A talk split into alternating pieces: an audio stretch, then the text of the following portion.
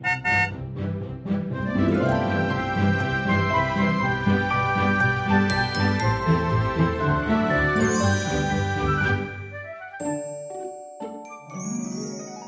迎搭乘 JK 的身心灵游园车，Life is fantastic。我是 Jerome，我是 Kevin。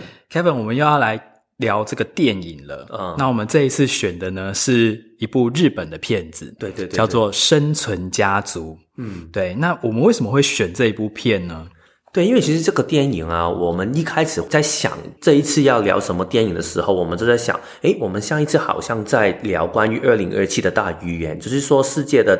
继续可能就会慢慢的崩解或者是消失掉的时候，对。然后我们就在想，好像在说这个主题上面还有一些更多的东西可以再聊一下。然后，要不我们就找一个电影，可以让我们的听众们可以更感受到，其实那一种的改变的张力是如何。所以，我们就打算去找一个末日的电影，因为反正我跟 Jerome 也很喜欢看这一个类型的电影，对吗？嗯，就是有点像是灾难片啊，对对对，或者是那种科幻的类型。对对，所以你自己喜欢什么样的末日的电影呢？我自己当然从小看到一些比较有名的，大家可能知道就是什么《明天过后》嘛，嗯，然后还有就是二零一二。对，那我自己其实最喜欢的一部其实是叫做《浩劫奇迹》，嗯，Impossible，因为它是真的是讲说南海大海啸的时候，在普吉岛一家四口，就是一个英国人，他真实发生的故事哦。他们那个时候面临到这种海啸的冲击，他们怎么样离开那个地方？这样子。所以你喜欢看的主题都是在这个灾难发生的那个瞬间，大家的反应是如何吗？对，就是你会觉得说，好像。假设说，如果今天突然之间，我们也在生活中遇到了这种灾变的时候，嗯、你该怎么办？嗯，对，我觉得这个也是其中一些灾难片或者是这个末日片里面其中一个最大的主流，就是说在末日发生的那个当下，说每一个人他会如何去面对。有一个在 Netflix 上面的影剧啊，我也真的挺推荐的，就是叫《Sufficient》救惜。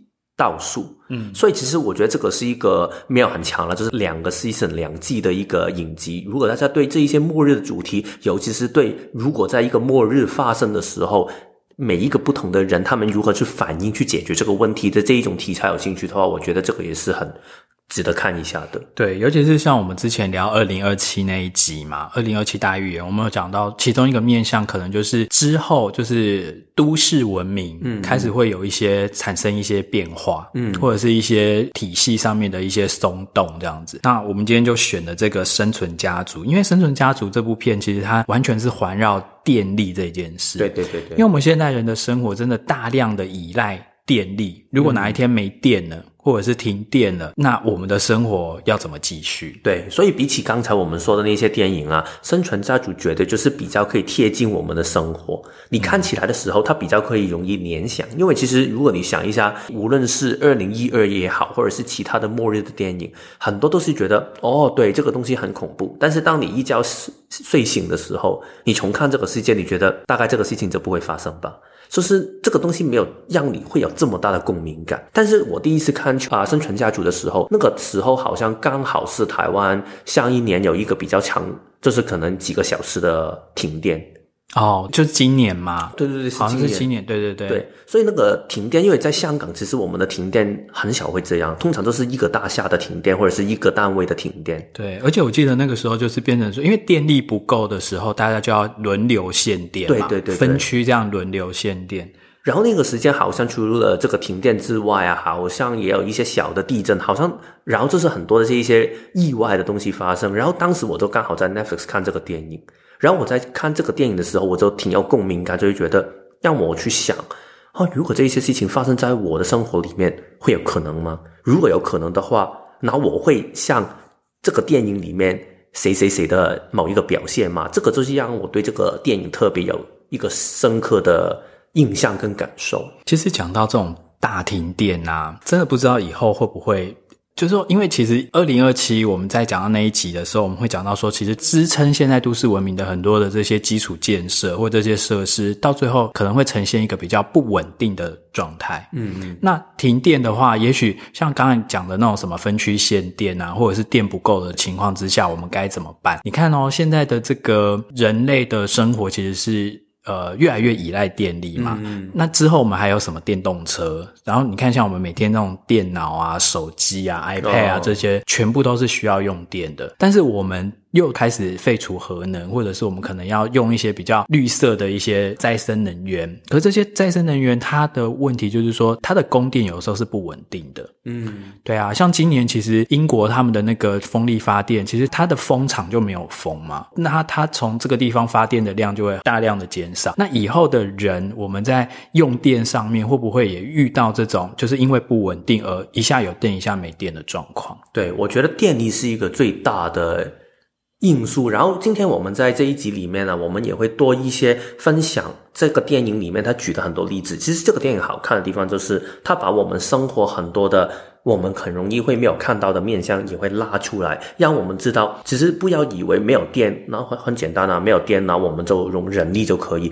很多东西其实原来是没有电的话，甚至你连启动都不可以，因为我们已经习惯在一个有电力的世界上面了。对啊，所以你看，像我们连录 podcast，或者是听众朋友们来听 podcast，哦，其实这都是。依赖电力啊，嗯，如果哪一天真的大停电，或者那种大停电，我们讲的不是说那种停一天两天哦，哦，像这个生存家族里面，他们是停电停了两年半，对对对，对，就全部要退回到原始生活了。那这种情况之下，像譬如说我们做人类图解读，我们也是要仰赖电脑啊，也是要仰赖就是那个电力才会把图跑出来嘛。那以后我们会不会其实这些就如果真的大停电，然后持续很久的话，其实我们很多东西也没办法运作了。对，所以其实我觉得，当然我们这一次不是想让大家知道那些教育的 podcast 跟大家说电力的重要性是什么，所以大家就要好好的省电哦。其实我们的目的不是这样嘛，我们的目的就是想让透过这个电影去分享电力对我们的影响，然后大家也可以想一下，我们生活里面觉得就是很习以为常，就是一定会存在的东西，如果它真的消失的话。对我们的生活可以有什么样的改变？如果就算我们不是说电力没有了，现在是 Internet 没有了，我没有办法可以上网去找东西了，然后可能是电脑没有了，消失掉了，或者是水那个供应没有了，每一天我们都要跑到某一个的地方去拿水的话，嗯，那这个世界会有什么样的改变呢？它只会好像我们。最单纯的想象就是哦，没有，那我就去找就可以吗？真的是这样吗？还是在一个这么的紧密的一个世界系统里面，只要拓了一块的话，整个系统可能都会完全的崩溃掉。这个也是有一种很大的可能。所以这个就是我们这一集在聊生存家族，很想让大家可以去。多反思跟想的部分，对，就很多问题，其实我们以前就是太平盛世过太久，我们其实也许没有设想到，可是借由这部片子，可以激发我们一些启发，或者是让我们可以去想想看，说，诶，那如果真的发生的话怎么办？嗯，那我们要不要先来讲讲看这个电影它的一个主要的剧情大概是什么？好啊，所以其实我觉得这个电影，好像我们刚才说嘛，它本身就是一个非常生活化的主题，所以它其实所有东西它都非常集中在一个家庭的啊、生活跟过程。所以这个家庭呢，就是一个住在东京的一个很典型的家庭。我觉得在台湾跟香港的听众们，其实可能也会很有共鸣。所以那个爸爸就是一个上上班族，他也不是什么高层，但是应该大概就是有一点像经理级的那一些同事吧。然后他就是一个非常努力上班。但是他很有趣，就是他回到家，他就从来都不理家事，然后他很喜欢去念他的那个儿子跟女儿，就是觉得他们就是什么都不懂，什么都不做这一些。但是他在家里面，这所有东西他都教他的老婆去做，类似这样的一个角色。然后妈妈的角色呢？妈妈的角色其实就是很有趣哦，因为妈妈是她虽然就是一个全职的家庭主妇嘛，对不对？嗯。但是其实她在做很多家事，譬如说这个电影里面，她有反映说，譬如说。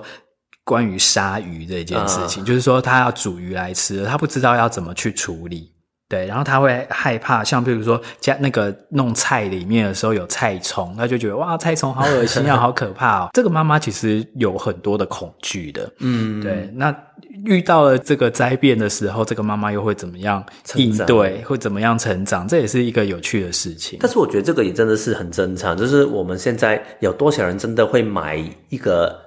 活生生的鸡，然后我们知道如何去放血，然后去好好的宰割。其实大部分都不会吧，大部分都是买一些冰鲜的的冷冻冷冻的，或者是温体的鸡肉。但是其实真的那个过程，其实都是很工业化的，帮我们已经处理好了。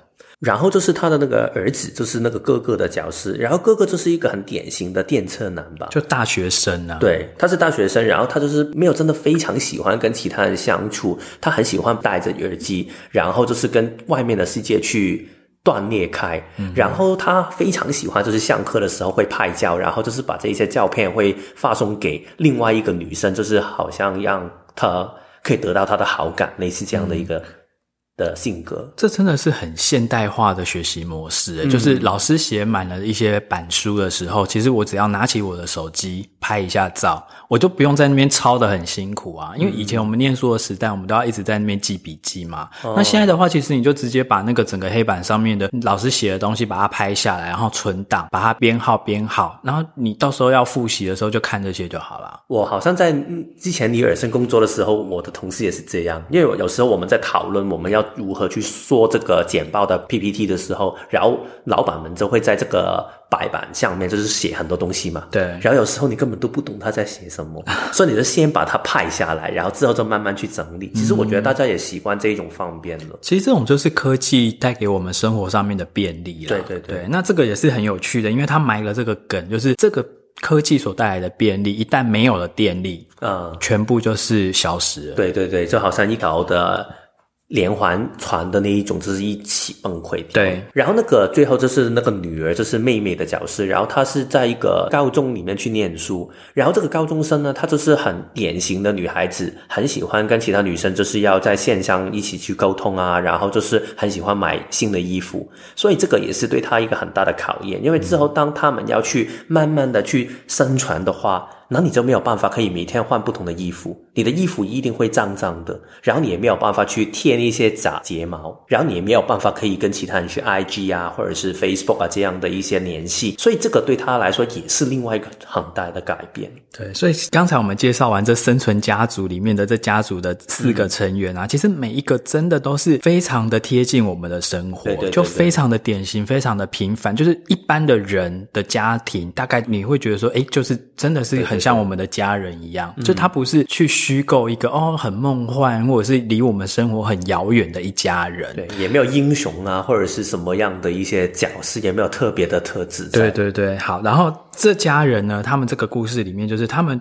这整个地球哦，其实不只是东京，就是整个地球突然之间，因为他是说疑似可能是受到什么太阳闪焰啊，嗯、或者是有某个彗星经过地球，然后太接近地球，所导致了一个全部的电子用品全部都呃 shut down，就全部都、嗯、都失效这样子。它这个所谓的电力的系统啊，它不单只是平常我们想的交流电哦，它也是包括一些电池。对，所以就是好像我们的闹表，其实它也没有办法可以。对，闹钟也不会叫了，或者是时钟也不会运转了。只要是装电池的东西，手表啊、钟表啊这些，全部都暂停了。对，时间都暂停。当然，这个是他们到最后差不多，你看这个电影最后的几分钟，他才跟你说这个他们还在研究的可能性而已。对，就是当初一开始停电的时候，大家都不知道什么原因。对，因为像我们通常都是发生什么灾难的时候，我们就要赶快看新闻嘛，嗯、看新闻啊，就就是或者是那些跑马灯。啊，即时讯息什么什么，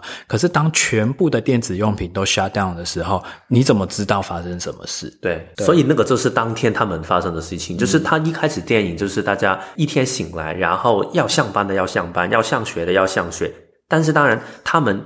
也不知道自己是不是迟到，因为那个闹表也坏掉了嘛。所以其实当时大家当然就会觉得，可能就是过一段短的时期就可以，所以所有的生活还是要照常，我们还是要上班，还是要上学。但是慢慢他们会开始发现，当然会有一些不便利的地方，但是发现，诶，原来不是几个小时哦，嗯、然后一天过去了，几天也过去了，嗯、这样好像开始慢慢不是办法，开始越来越发生很多事，他们。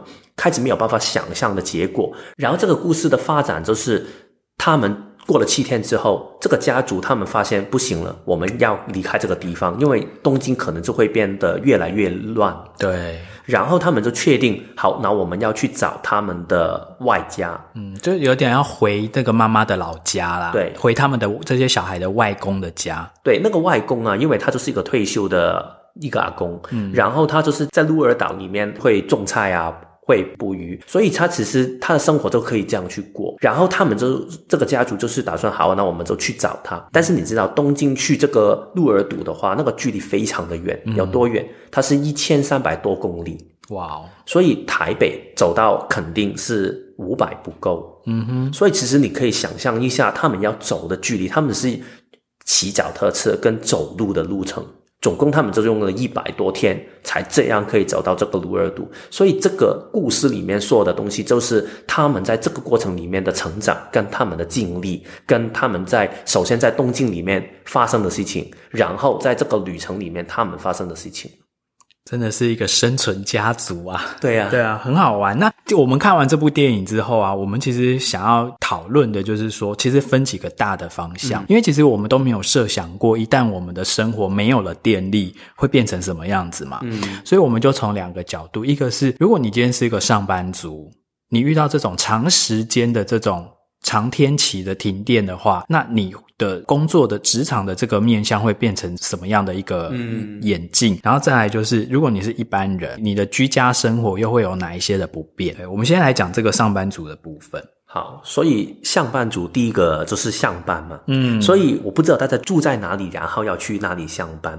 但是在这故事里面的角色就是，他是住在一个几个车站的距离的地方，所以他一开始当然就是打算去坐公车，但是你就会发现，首先第一步，当你离开这个家门的时候，电梯已经不动了，所以你要走路下去。当你走路下去的时候，下面也没有公厕，因为其实你想一下，所有的所有的什么捷运啊，或者是公车这一些，他们是需要电力的去支持他们运作的，所以没有这些东西的话，你也没有办法开车的话，唯一可以选择的东西就是骑脚踏车或者是走路，所以这个就是第一个最难的难关。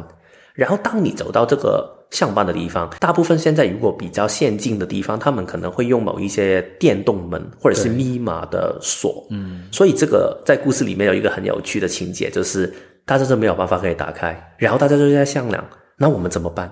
我们已经祈祷，所以我们应该要去把这个玻璃门去打破吗？但是打破的话呢，会不会有人跟我们追究什么东西？所以这一些东西就是另外一个我们要设想的部分。我们才可以有机会走进这个公司里面去开始上班。其实，像我们上班族去上班的这个办公室的地点，通常都是这种办公大楼嘛。那办公大楼它是不是也要坐电梯？好，那没有电的话，就要变成爬楼梯。然后好不容易爬上去了之后，因为它又没有中央空调，嗯、没有冷气，所以会非常的灾难，嗯、就是非常非常的难受。然后你也没有电脑可以用，然后电话也不能打，因为它在这个剧情里面的设定是，这些太阳闪焰啊，它其实造成的是所有通讯用品都没有办法用，嗯、即使你用的是这种家居的这种电话线哦，就不是网络或手机的那种，就是最传统的那种中华电信的那种家居的电话线。也是不通的，对，也是不能互相联系的。那这样子，你跟客户也不能联系，然后你跟你的同事也没办法联系。那这样子，其实到底要怎么上班呢？啊？所以其实根本就不用去上班啦。其实你联系都已经联系不了，其实真的是非常的恐怖。因为所有现在的职场东西，就是要靠。大家的沟通已经不像以前，就是我自己一个人做好事情，然后就是把它弄去卖嘛。嗯。然后你想一下，如果就算现在我真的给你可以有机会可以看到这个客户，那你跟他说什么？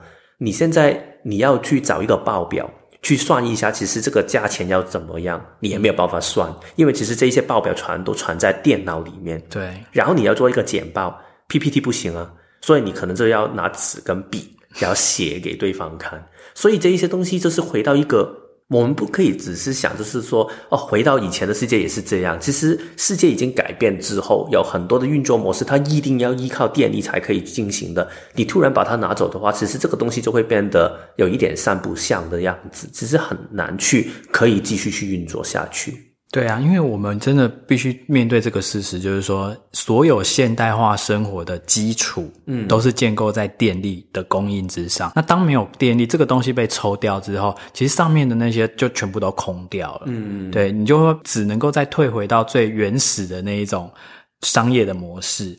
好，那更不用说，其实这部片里面他还有讲哦，说譬如说这些上班族啊，他们就要开始去领钱嘛，嗯，然后领钱的时候就发觉说，哎，可是 ATM 这这提款机也是要用电的啊，所以提款机变成不能用。那你要去领现钞的时候，你要去哪里？你就只能够跑到银行里面去。那所有的人都蜂拥的跑到银行里面去挤兑，就开始都要去提领现金的时候，那每一个银行的分行就会告诉你说，我们的现金量其实是不足的，所以我们每个人只能够。现领多少钱？嗯，如果大家对一些时事跟经济的情况有了解的话，大家会知道，其实这一种情况是最危险的，因为有一个字叫 bank run，叫挤兑，就是说，如每一个银行，它其实它不会传这么多的现金在他们的分行里面的，因为他们就是法律好像要保障有一个某一个份额就可以，所以如果当每一个人他都觉得哇，银行可能没钱，他们都要去拿的话，他其实拿不出这么多的钱。嗯，然后如果这样的话，但是银行还是要拿钱出来吗？然后每每一个人就会觉得越来越怕自己不拿的话，就会没有办法拿到的话，那很容易会爆发一个很大的暴动。对，因为大家就会觉得我没办法，我要去抢钱。嗯。所以这个电影它因为比较轻松，所以它没有表达这个面向。但是如果你看其他的灾难片的话，一定会发生这一种的暴动去抢钱的。对啊，然后他没有办法提供这么多足够的现金，是因为那些运钞车也没办法动了嘛。嗯。因为车子它也是需要电瓶啊，它也是需要电力，就是所有的这些交通都已经瘫痪，然后红绿灯也都不会亮的时候，所有的物流系统全部都瘫痪掉了。对，所以那真的是一个非常末日的景象。我记得他有一个情情节很有趣，就是说，因为那个男生刚才我们说那个儿子嘛，然后他是平常就喜欢骑脚踏车的，然后其他的所有人他们就是说，哎，没办法啦，现在你有车子，其实我也没办法开，没办法发动啦。然后因为那个是第一天，然后有一个就是上班族，他说你要多少钱？你要多少钱我都可以给你。然后他说不是钱的问题，就是没有办法开。如果现在你有脚踏车的话，你就有可能。然后旁边那个儿子就是在骑脚踏车，很轻松的骑过去。所以其实你看哦，世界就可以有这么大的一个改变。以前我们会觉得啊，我们有车子非常的好，但是原来到这个时间的话，反而可以走路走得远的人，可以懂得有骑脚踏车或者是有脚踏车的人，反而可能会更有他的力量。可是，如果你有脚踏车，那也会是你一个很大的烦恼，因为你每天都要想担心说，人家会不会来抢我的脚踏车，或者是把我的脚踏车给偷走。对对对对对，对啊！在这个电影里面，他就不停的在分享这一个保护脚踏车跟要抢走脚踏车的这一种的剧情在里面。嗯哼，好，我们刚才讲的是说，假设如果以一个上班族的生活的。改变的面向，怎么样去设想说这种大停电时代的生活？嗯、好，那我们讲一般人，如果今天你是一个不需要上班的一个一般人的话，你的生活面向又会出现哪些可能的改变呢？嗯，所以我们刚才有说到，就是你如果电梯没有办法用的话，当然刚才说要上班的人当然痛苦，对。但是你要想居家生活，可能你要去买菜的人更辛苦。就是如果你是住那种大楼，因为我们住都会很多都是住那种大厦嘛，对啊。那如果你是住那种高楼层，哦天呐，香港那些三十层的那些，哦天呐，那真的你你光是每天上下楼，你就已经。体力就耗尽了。我记得我当时搬来台湾的时候，就是有一些朋友跟我说，你要住在那一些没有电梯的公寓的话，千万不要住在四楼跟五楼，就是你会很累。当然，我现在还是住在没有电梯的公寓，但是我觉得真的，如果你真的太多，尤其是最累的是什么事？你突然下去才发现你自己忘记带一些东西哦，天啊，然后要再跑回去。嗯，所以这个剧情里面就是那个妈妈，好像她都是跑到下面楼下去，应该大概可能要八到十层吧，嗯，然后她才发现她有一些东西没有带，然后她就望着她自己住的地方，然后啊，我要要跑回去了。对，就是有开始第一个是我们刚才讲到的是电梯嘛，对不对？嗯，那我们另外设想说，如果在住家哦，你看我们所有的，比如说电器用品，什么电视啦。电冰箱、洗衣机这些，到最后全部都不能用诶、欸嗯、那你要怎么洗衣服？你要开始用手洗，嗯、然后手洗，或者是我们住在家里面，我们是需要一些水嘛，对不对？嗯、那现在我们很方便啊，打开水龙头就有水，对不对？但是水龙头的水也是电动马达帮你从储水槽里面打上来的、啊。其实这个我们。我觉得真的，我们比较小想这个部分。对，就是因为他说他连马桶都不可以用嘛。对啊，马桶不能用，那你这种大小号，你到底要怎么把它冲掉啊？对啊，所以这个就是电影很好的带给我们看，只是那个电力的消失，其实它影响的可以这么的广泛。对。所以你看，我们刚才讲到不能洗衣服了嘛，要用手洗。然后电冰箱里面你冰的那些菜跟肉，它就要等着开始腐烂啊，嗯、开始腐化掉，你吃不完的它就开始发臭啊，那怎么办？然后再来还有就是这个住家里面用火的问题。嗯，对，那还好，他们后来就是晚上的时候没有电嘛，所以你煮饭的时候，你可能就是要用那种人家露营用的那种瓦斯炉，有没有？小小的那种瓦斯罐的那种瓦斯炉，那你还要先有所储备，哎，嗯，那种家里也不是说随便就突然之间可以生出来，然后还有就是晚上会没有电灯嘛，嗯，那你是不是家里还要先囤积一些蜡烛，然后还要有打火机跟火柴？哦，我家里面瓦斯炉没有，蜡烛也没有。赶快去买吧！感觉我们现在可以做夜配。然后还有就是哦，其实讲到钱的问题，钱的问题其实也很有趣哦。我们刚才其实不是说很有趣啊，就是说也要经过思考。像我们刚才讲到上班族有一段讲说，其实大家有可能因为 ATM 没有办法提领现金了，嗯、所以大家就会跑到银行里面去挤兑嘛。然后挤兑里面可能还会发生一些暴动或干嘛的。所以说啊，如果你家里面原本就存有一些现金的话，哈、嗯。但我们现代人因为生活都太便利了，我们不会说在家里面还藏什么金条啊、现金啊这种东西。但是这个电影里面很有趣哦，就是说他们后来就是全家人都没有钱用的时候，妈妈就很帅气的把说他藏在很多罐子啊什么里面的那些私房钱全部就亮出来说，哇，你看我还有这么多现金。然后他们后来逃难的时候，就是靠这些现金 去去买水啊、买买食物啊，去跟人家换东西啊。所以这个故事，我们 J.K. 想表达的就是要存一些私房钱，然后 还不要放在户口里面。但是你自己要记得你藏在哪里哦。好，然后再来还有居家，还有另外一个就是垃圾的问题啊。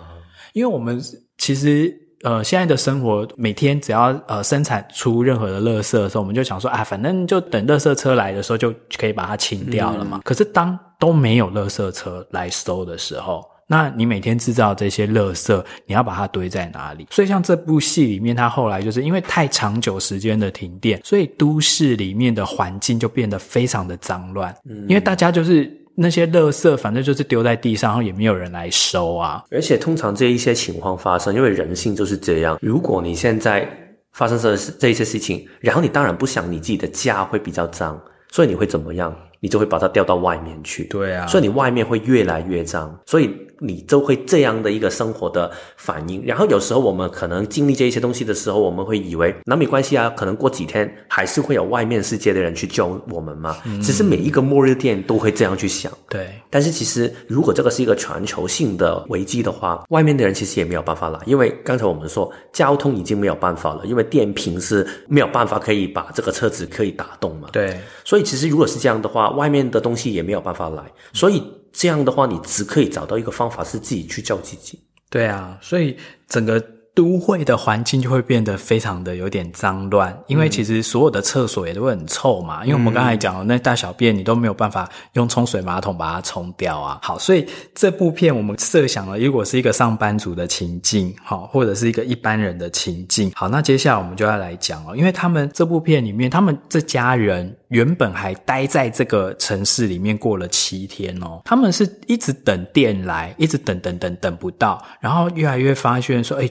都毕竟都过了一个礼拜了，嗯，这实在是太不对劲了，所以他们才想说好，那我们逃到鹿儿岛，嗯，所以就开始了他们整个逃难的那个旅程，很好玩啦。我觉得其实大家可以想的就是说，如果今天真的发生了，譬如说两天、三天、四天的这种长期间的停电的话，你是属于你的性格啦，你是属于会待在家里就继续待着，然后等待。人家来救援的，还是说，其实你就会想说，好，那我也要逃离城市。好，那你要逃离城市的话，那你要逃到哪里去呢？你有没有一个自己的逃生的规划路线？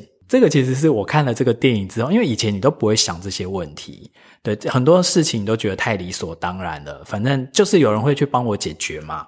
对，其实我觉得这种的理所当然呢，也是我们很正常，平常在过好好过生活的时候，我们不会想嘛。可能你也会觉得啊，这一些的电力突然不见了。应该不会发生吧？但是你想一下，如果你回到一个二零一八年、二零一九年的世界的话，你可以想象到我们每一天生活里面都要戴着口罩吗？我们可以想象到我们现在连去坐一个飞机，以前每一年可能都会做一两次的事情，现在没有办法做吗？所以其实世界的改变真的可以来得非常的意想不到的。所以我觉得想一下其实也没有关系，但是不要觉得这一种啊很恐怖、很有压力，往后的生活怎么样？我觉得只是想一下，做一个简单的心理准备就可以。所以你刚才问这个问题啊，你自己会怎么样？因为我本来就不是喜欢住在城市的人，对，所以其实我我觉得我应该是会趁早规划，就是有另外一个在城市以外的一个地点这样子。所以我们下一期录 podcast 就要去那一些地方去找。现在还没买啦，但是这个是没有，因为我其实我本来就个性就不喜欢人多的地方嘛。嗯、那其实。大城市是因为我们必须要生活，我们必须要工作，对对对，所以在这样的形态之下，你只好往城市里面去。可是，如果现在整个职场的改变，或者是未来的趋势是，其实你可以不生活在城市也能够工作的话，那其实很好啊。嗯，就现在有很多那种数位游牧民族嘛，对对对对对。对，但我自己是我真的是比较喜欢那种田园跟乡村的那种生活啦。嗯，对。所以你要可以在田园跟乡村去生活的。技能嘛，除了刚才说的这一些的叫什么数位游牧的游牧游牧民族，对，所以数位游牧民族他的工作还是靠数位去去收入，嗯，所以我觉得你问到这个真的很关键的问题是，如果哪一天我们真的现在的这一些生存技能、赚钱的这些技能，因为电力的缺失，我们都再也不能这样运转下去的时候。那收入就会变成一个问题嘛？嗯、那我们到底有没有什么真的是可以随身携带的一个一技之长？嗯，我好像没有哎、欸、这个也是我之前在几年前，因为大家如果有听我分享的话，我就是一以前很想去可以环游世界嘛，然后就是觉得我要花六年的时间可以到世界上面我每一个想去的地方去这样做。但是如果这个会有一个现实问题，就是钱从哪里来？对，第一个可能性就是我先去攒一大笔钱。然后之后在这个旅行里面花，所以就是赚很多，然后花很多，这个是一种方法。但是通常这样的环游世界或者是旅行家所谓的这个名称的话，他们做的方法就是他在旅途上面会不停的去赚钱。是，所以赚钱，我之前有研究过很多国外他们的方法是如何可以在一个国外的地方去赚钱，他们有很多的方法。嗯，但是我发现这些方法我都没有办法用。类似他会有什么东西，就是你可能你很懂设计。所以你可以接一些设计的案子，嗯，可能网页的设计的案子，或者是城市的一些开发的一些的这一些的案子。但是我自己的才能是做行销嘛，所以我可以走到一个可能去莫斯科的地方，然后接一个行销的案子吗？应该还不行嘛。因为还有我的行销是比较是策略性的东西，它比较难可以跑到另外一个地方，然后可以用到这个才能。然后当时就是让我去想一下，哦，原来是这样。原来现在如果我真的我的工作真的消失掉，无论是因为我选择把它消失掉，就是我离开这个地方，还是可能这个工作已经现在已经淘汰掉了，那我可以用什么样的东西去换钱，或者是换食物呢？这个就是我以前一直会有在想的东西。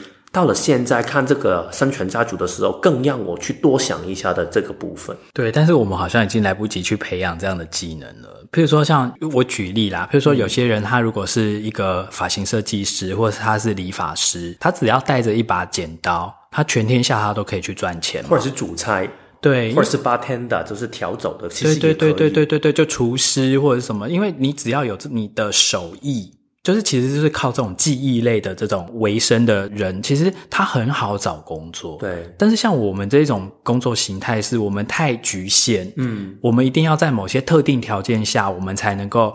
我们才能够去找到我们的客户，而且我们很大程度上只是会做某一个系统的一部分。对，就好像我刚才说行销，我不是从我们这 end to end，就是所有的东西我都知道如何去做，我只是做一个小的板块。然后在这个职场的生的文化里面就是这样嘛，就是可能有一个人只会做会计，但是你要他做经营这个公司嘛，他不懂。如果这样的话，你就在未来的世界里面比较难可以这样去做了。嗯，反正这个其实我们真的可以想一想啊，嗯、因为像我跟那个 Kevin，我们私底下来讨论的时候，也有讲说，像我们做这种人类图的解读，哦、你也是就是需要用到这种电力啊。如果没有这种跑图软体的话，我们总不可能再回到像古代的那种占星师，嗯、花好多时间在那边绘图，然后在那边画画画画画画出一张人类图来，然后帮人家推算。坦白说，我觉得如果真的电力消失的话，刚才说这个部分也没有办法做。嗯、但是我觉得为什么我最后会开始发展一些人类图这个工作？当然这是我自己的喜欢了。但是另外一个部分也是，我觉得这个就是可以比较跟着我的一个能力。呃，我不像行销的那种比较，我觉得没有没有安全感。那个工作好像是我只要离开了这个公司。我就好像所有的价值都消失掉了。只是行销有时候会这样，因为你懂行销，是因为你懂得这个公司的文化跟产品的特质嘛。所以我觉得人类图是给我另外一个的眼光。然后我在同步，我有时候也会研究一下，其实有没有一些其他的，刚才说的数位游牧民族的一些东西，可以是我们可以做的。我觉得这一些也是大家可以去考量、参考的一些部分。对，但是那些的基础都还是要有电力的时候。对，对，当然，当然，如果没有电力的话，当然就没办法。所以我觉得还不如去学那种什么，像中医啊，中医师很厉害。就你看，像西医，他在诊断你的病的时候，他还是需要一些器具，甚至有一些都是需要用到电的一些仪器或干嘛。可是中医师他把脉的时候，诶，他也不需要这些什么其他的这些电器用品，然后他这样一把脉，他就知道哦，你的身体哪里哪里有问题，然后你可能要怎么样调理。而且这一些的能力是最好可以用来交换的，对。因为当你电力不存在的时候，我们刚才说嘛，其实钱你真的有价值吗？在这个电影里面，他不停强调，就是我觉得有一个很好笑的剧情，就是说有一个是卖米的一个店。对，然后那个阿妈她坐在那一边，然后很多人就是想交换她的米，因为在这个时代下面，你有钱没有用，你需要的是吃的东西跟喝的东西。所以如果你要买米的话，然后有一个人他拿了一个跑车的钥匙给他，这是个玛是玛莎拉蒂，对对对，玛莎拉蒂对吗？对，玛莎拉蒂对。然后他另外一个人他还拿到一个 Rolex 给他，然后他说：“嗯、我要这些东西干嘛？”然后另外他一说完这一句，然后所有的这一些有一些太太，她拿着一些貂皮大衣，全部他都他们就离开了。因为其实对他来说，他说连钱我其实都不要，对，我要这个钱我可以吃吗？嗯、我要的东西，如果你真的要换我的米的话，你就拿水，你去拿一些粮食跟我换。但是最后很厉害哦，那个妈妈她就是很喜欢宜家嘛，因为就是家庭主妇的，就这个生存家族里面这个妈妈，妈妈，然后她弄弄一些他们自己带过来的酒去跟她换，她用一瓶威士忌 去两瓶两瓶威士忌去换了好多好多的米，对，所以其实。原来这个时代下面，大家还是可能需要这一些喝酒的这一些，让自己可以放松一点的部分。但是我觉得，反正就是你可以就是比较现实一点，可以吃可以喝的东西，才是有真正它的价值存在。对，所以这个其实也是补充说明一下，就是说钱这个东西啊，我们刚才不是讲说一开始爆发这种末日的这种危机的时候，大家会先赶快去那个银行里面挤兑，想要拿一些现金出来嘛。但是那个是只有在事情刚发生的时候，现金还有用哦，嗯、你的现金还能够去买水、买食物。可是等到一阵子过后，因为物价会开始飙涨，对对对，就是水会越卖越贵，或食物会越卖越贵，变成说你就算有现金，你也买不到什么东西。那下一个阶段是大家的交易就会开始以物易物，或者是以服务去交换。对，所以其实最明智的做法就是，当你还可以就是手上有现金的时候。赶快把它拿去买水跟食物，尤其是一些什么罐头啊、干粮啊那种东西。所以中间里面有一个剧情，就是大家已经不是去偷钱了，大家去偷水。对，因为偷水比较实际。你一定要用到。然后刚才我们说用服务会去教育，其实是很有用的，因为每一个人他都会有生病的时候嘛。对。然后他需要这个中医的东西，拿他需要你的服务的话，拿就要他用东西来交换。嗯。然后这个话语权在在你的身上，在这里有一个我觉得是整个电影里面最搞笑的剧情，就是说他们有一个他们一直从。东京跑道去鹿儿岛的那个路上啊，它经过一个隧道，然后隧道我们平常都觉得开车很快就过啦，然后它里面还有灯，就是没有问题。但是现在是一条隧道，它是没有灯，你看不到里面有什么东西的时候，这个家族他本身觉得，反正我们就走过去吧，应该可以的。然后有一些盲人在路边，他说：“你需要我的服务的话，你就给钱，可以换我们代理过去。”他们就觉得不需要啊。我怎么需要？但是他们走到一半的时候，他们就怕了，因为在里面他们不停剃到一些不同的东西，然后还好像那个盲人还恐吓他们说：“对啊，里面有一些死掉的什么的动物在里面。”对，所以之后他们就去找这些盲人去带他们走过去。所以我觉得这里他带出的一个讯息就是，我们以前觉得就是能力不够的人，可能盲人。但是原来在这个时代下面，他们反而有一些天生的技能，他们可以带大家去去走过这一些东西。当你找到自己的特质是什么，你知道自己在这个时代下面要性的地方是什么的时候，你就随随时可以拿来交换一些你需要的资源。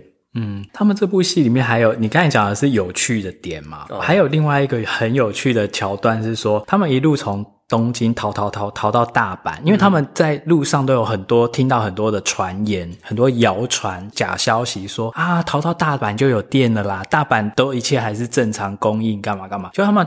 逃到大阪的时候，发觉，诶，大阪也是全部整个城市都没有电啊。嗯、然后他们就走走走走走到那个大阪的那个水族馆，就市立水族馆的时候，嗯、发现所有的人都进去里面把里面的鱼呀、啊、那些虾、啊、全部捕出来，然后煮来吃。嗯，然后就好像在板德这样子，就是大家在那边用煮的、用烤的、用各种方式，好像一个嘉年华或一个夜市那样，然后免费大放送，大家就聚集到那边去拿这些鱼肉来吃。对，其实我当时看的时候也觉得很饿，很想吃一下。但是最惨的是，这个家族他排队排到他的时候，他说没有就没有了，就没有汤了。他们还求就是可以给我们的孩子吗？但是最后就是对方就是觉得没有了，我们已经吃光了，就是没有，就是没有。所以其实那个改变的出现会真的非常的。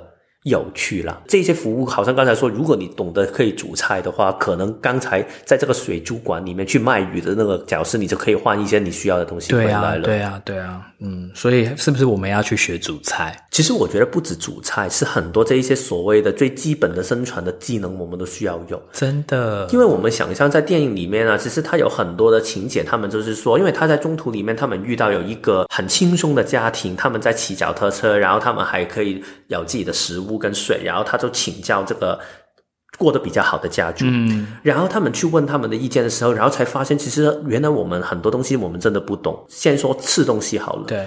如果真的有一个动物出现在你面前，我们懂得抓它吗？嗯，如果我们抓到这个动物的话，我们懂得怎么去把它杀掉，然后去屠宰它吗？怎么烤来吃？那些其实我们都不会，我们都不会。然后，如果现在我们要吃一些菜，我们要采水果的话，我们可以分别什么水果可以吃吗？然后，我们知道如何可以把这一些水果或者是这一些的菜，可以把它弄干，然后变成一些干粮，我们可以在路途上面可以去带着吗？然后，如果我们遇到一些野狗的话，我们如何可以求生呢？对，然后这一些所有的东西，还有最重要的就是，如果我们要生活，我们懂得生活嘛？其实生活不容易，你需要一个不同的材料的配搭，然后还有一个不同的力度，类似这样的东西。所以这一些东西，其实我们全部都不懂的话，如果在一个这样的情况生活的话，其实真的是非常困难的。所以，我们是不是除了要去上那个烹饪课以外，我们还要去上一些野外求生的课程？对啊。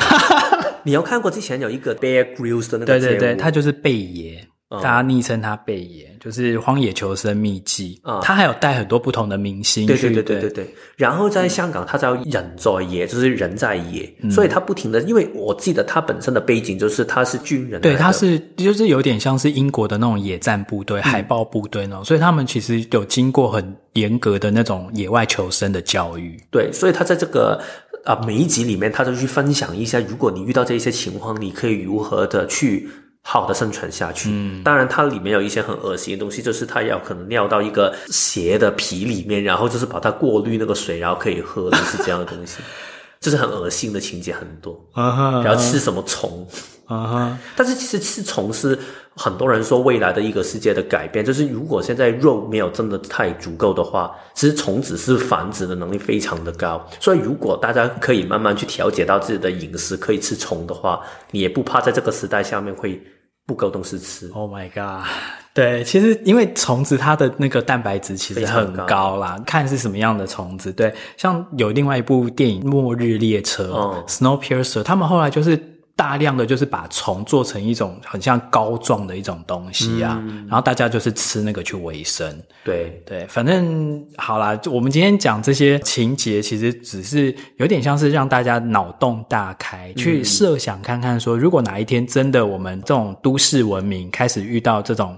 供电不稳定的状况的时候，有哪一些你心里面要有的一些准备？譬如说，你有没有一个都市的逃生路线？嗯，然后你知不知道，就是一旦发生这些大灾难的时候，你的步骤要怎么做？对，那你手边有没有，比如说逃生的地图？到那个停电的时候，你没有办法再用手机看什么 Google Map 了哦，嗯，你一定真的是要有一个纸本的一个地图，才会知道说我们接下来行进的方向什么等等的。对，然后还有什么藏私房钱啊，什么一大堆，要赶快去买水买食物啊。而且我觉得一最基本的一些健康跟。体力的部分，大家也可以好好的准备好，因为我觉得，就算他没有这一些事情发生，嗯，这个对你也是一件好事情。如果这一些事情发生的话，更是你很重要的资产。因为如果你要钱的话，其实也换不了多少什么东西回来。